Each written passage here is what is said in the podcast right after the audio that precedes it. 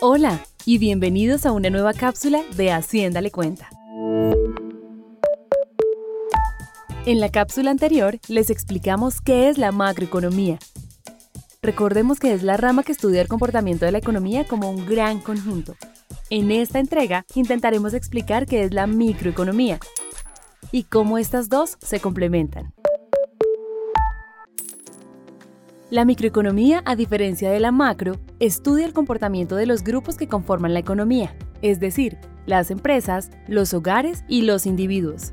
Y así estudia, por ejemplo, el consumo, la producción y los mercados, basándose en las decisiones que toman los grupos que mencioné antes.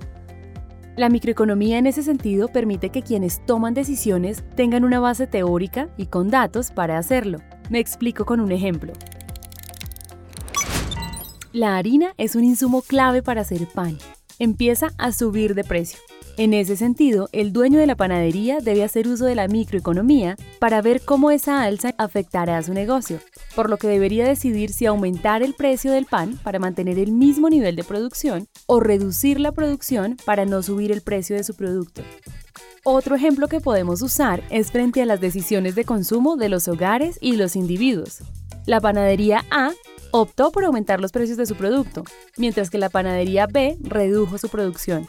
Es así como el consumo de la panadería A se redujo mientras que la de la B aumentó, pero no alcanzó a saciar la demanda.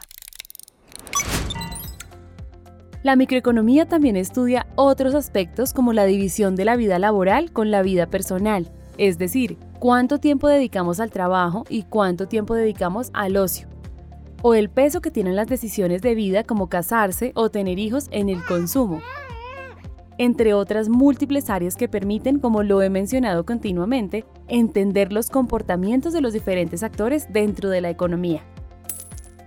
En conclusión, la microeconomía analiza el comportamiento individual de los actores de la economía con el fin de ofrecer una serie de datos que puedan utilizarse para entender lo que sucede con algún actor o sector y tomar decisiones en ese sentido.